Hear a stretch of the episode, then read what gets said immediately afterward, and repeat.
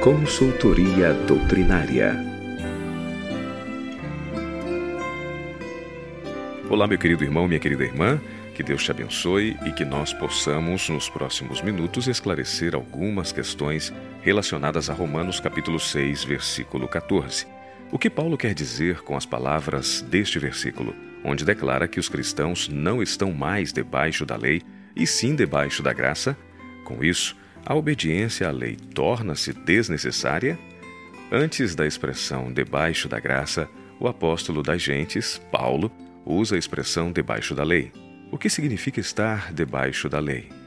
Quer dizer estar sob a condenação da lei. A pessoa transgrediu a lei e esta o acusa e condena. Isso se verifica com relação a qualquer tipo de lei a quem alguém esteja sujeito. As leis do trânsito, por exemplo, verifica-se a infração, o motorista é passível de condenação. No entanto, ao pagar a multa a que está sujeito, de acordo com o previsto na lei, a culpa deixa de existir Imediatamente, o culpado passa a gozar o direito de continuar dirigindo sem que as leis do trânsito o condenem, a não ser que venha a reincindir. Não estando sob as leis do trânsito, isto é, não sendo transgressor ou infrator, encontra-se livre para dirigir, ou seja, debaixo da graça do trânsito. Não pode ser condenado, enquanto for obediente à sinalização. O mesmo ocorre com o cristão. Paulo, ao escrever o verso, dirigia-se aos cristãos de Roma. Tratava-se de pessoas convertidas. Isto está bem claro ao lermos os versos 2 e 3 do mesmo capítulo. Diz o seguinte: Nós que estamos mortos para o pecado, como viveremos ainda nele? Ou não sabeis que todos quantos fomos batizados em Jesus Cristo fomos batizados na sua morte? Vê-se claramente que Paulo endereçava tais palavras a crentes convertidos, para os quais o mundo já havia morrido. Como se não bastassem esses versos citados, vamos ler os versículos 17 e o versículo 18. Mas graças a Deus que, tendo sido servos do pecado, obedecestes de coração à forma de doutrina a que fostes chamados, e libertados do pecado fostes servos da justiça. Bem, a expressão obedecestes de coração à forma de doutrina equivale a guardastes a lei de Deus. Sendo assim, os crentes de Roma estavam libertos do pecado, isto é, livres da condenação da lei enquanto obedecessem aos seus reclamos pela graça de Cristo. Ademais, note-se que a própria passagem declara que aqueles a quem Paulo se dirige não estão debaixo da lei, porque o pecado, e não a lei, não terá domínio sobre eles. Segundo a definição bíblica, pecado é a transgressão da lei. Isso está em 1 João, capítulo 3, versículo 4. Logo, os que não estão sob o domínio do pecado, por terem sido justificados e experimentado o novo nascimento, é que não estão debaixo da lei. Observe-se o contraste traçado pelo mesmo apóstolo, escrevendo aos Gálatas entre as práticas dos que estão debaixo da lei, chamadas de obras da carne, e as dos que estão guiados pelo Espírito, que evidenciam a genuína santificação, o fruto do Espírito. Gálatas capítulo 5, versículos 16 a 24. Diante dessas considerações, o texto poderia ser exegeticamente amplificado para comunicar a seguinte interpretação: ouçam bem.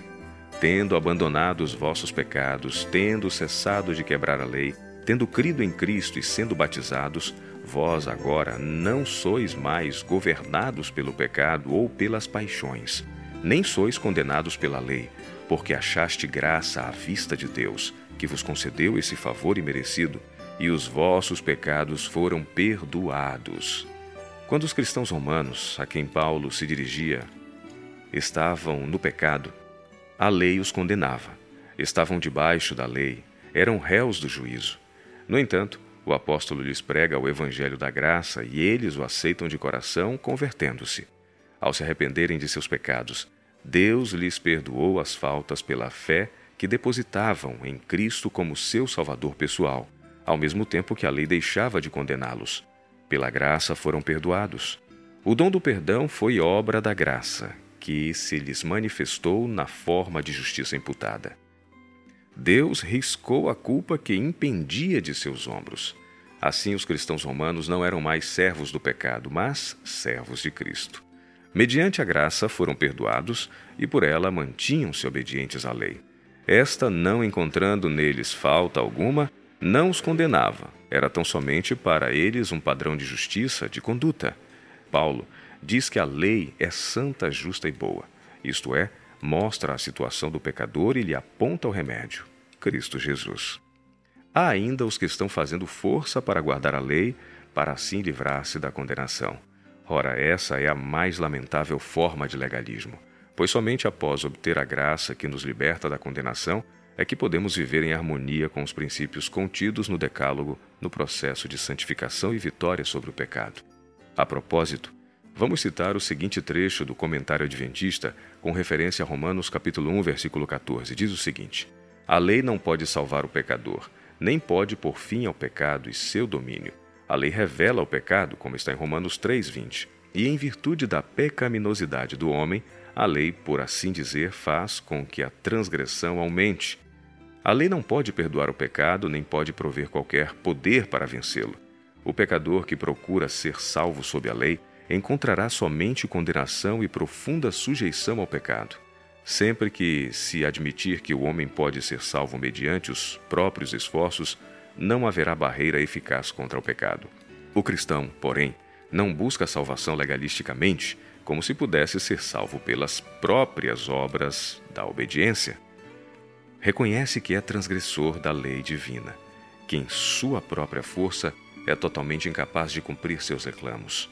Quando o homem está sob a lei, a despeito de seus melhores esforços, o pecado continua a ter domínio sobre ele, porque a lei não pode livrá-lo do poder do pecado.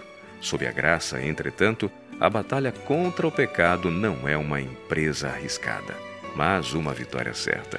Que Deus te abençoe e que você possa realmente desfrutar da graça que Jesus te deu.